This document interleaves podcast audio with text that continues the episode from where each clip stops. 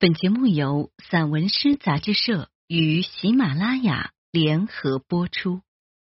万物中相爱的人们，鲁鲁越过这道坎，一块小碎石绊住了他。确切的说，是绊住了他的电动三轮车。三轮车趔趄了一下，他趔趄了一下。车停下来，其实只是一块小碎石啊，力量是微小的，只要稍稍加点马力，车子就过了。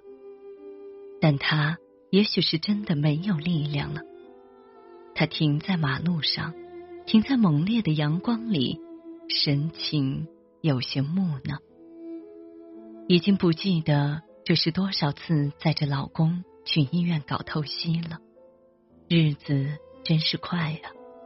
似乎三轮车上的坐垫都换过好几回了，颜色从绿色又换到绿色。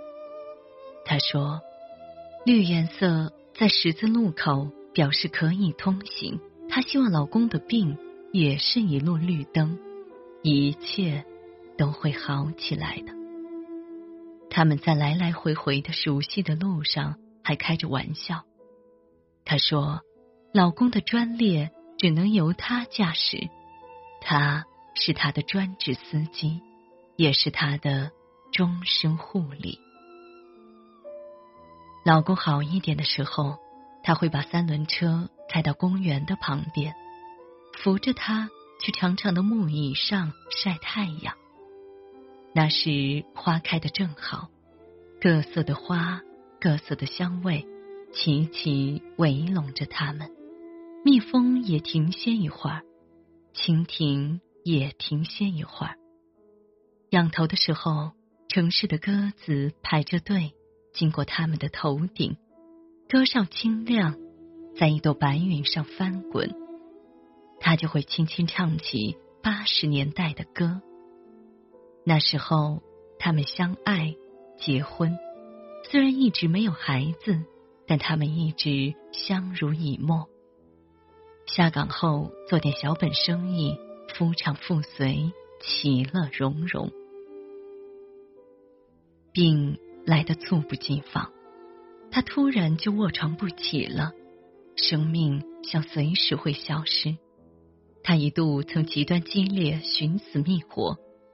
但妻子用手摸他的额头，按住他的额头，像输入能量一样输入生活的勇气。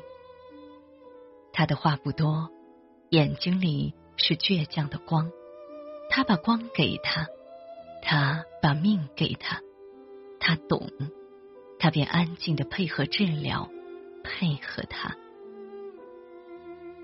乌云覆盖，乌云大面积翻滚而来。他的情况变得扑朔迷离，通宵通宵的不能入睡。他惊醒坐起，偏偏遇到在闪电的镜子里照见自己的无奈。他们都很无奈，坏天气使人无奈。然而，必须要有人撑住，一方天撑住了，另一方才有曙光，才能迎接。下一轮的日出，那是希望，是绿灯。终于，他手上使足了劲，重新发动了三轮车。他叮嘱老公半躺稳当。他把眼睛里倔强的光递给他，轮子压过小碎石，阳光追着他们，阳光也是不肯停下的。这人世间。总有好心的阳光，不放弃，不抛弃。前方绿灯在闪烁，他、他们，万物中相爱的人，即便艰辛，也紧紧拽着自己的命运。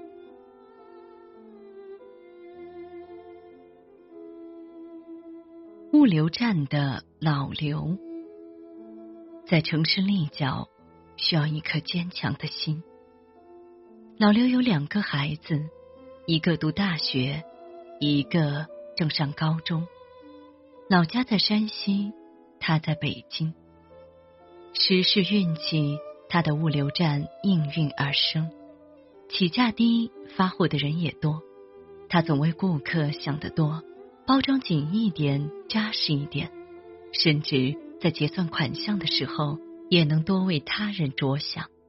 他的口头禅是：“大家都不容易。”口口相传，顾客大多是回头客。新发展的也定是回头客们带动的，大家义务宣传他的物流站，像宣传一个新时代的窗口。他起早贪黑，看、称、捆、打包、发包、填单子，物流站的货车穿梭在街道、乡村、小区，一派繁荣热闹的样子。晚上。几个大男人租住在物流站的一间小小房子里，这些人都从山西老家来，说同一种方言，吃同一种杂粮。累了总是睡得沉，给亲人的问候都在梦里说过很多遍。白天太忙了，拿起手机的时间并不多。老刘每天却有雷打不动的两个必须。一是必须给年事已高的父母报平安，哪怕只发一个笑脸；二是必须给在老家陪读的妻子报平安，发一个运货的单子，再补发一个拥抱的图标。那意思是太忙了，请多体谅。妻子每每会回他一个拥抱，还会附赠三枝花。唯一一句回复是：双亲都好，孩子们。很听话，他哈哈笑，满足又幸福。后来，他租下远郊的一个农家院落，地址是偏远了些，有些顾客会流失，但生逢盛世，更加努力，是每个人的不二选择。等安顿好疲惫的身体，他给孩子的母亲报平安，也给自己高龄的父母报平安。也只有这一刻，他觉得家人是抱成团的，再辛苦也心甘情愿，也甜蜜。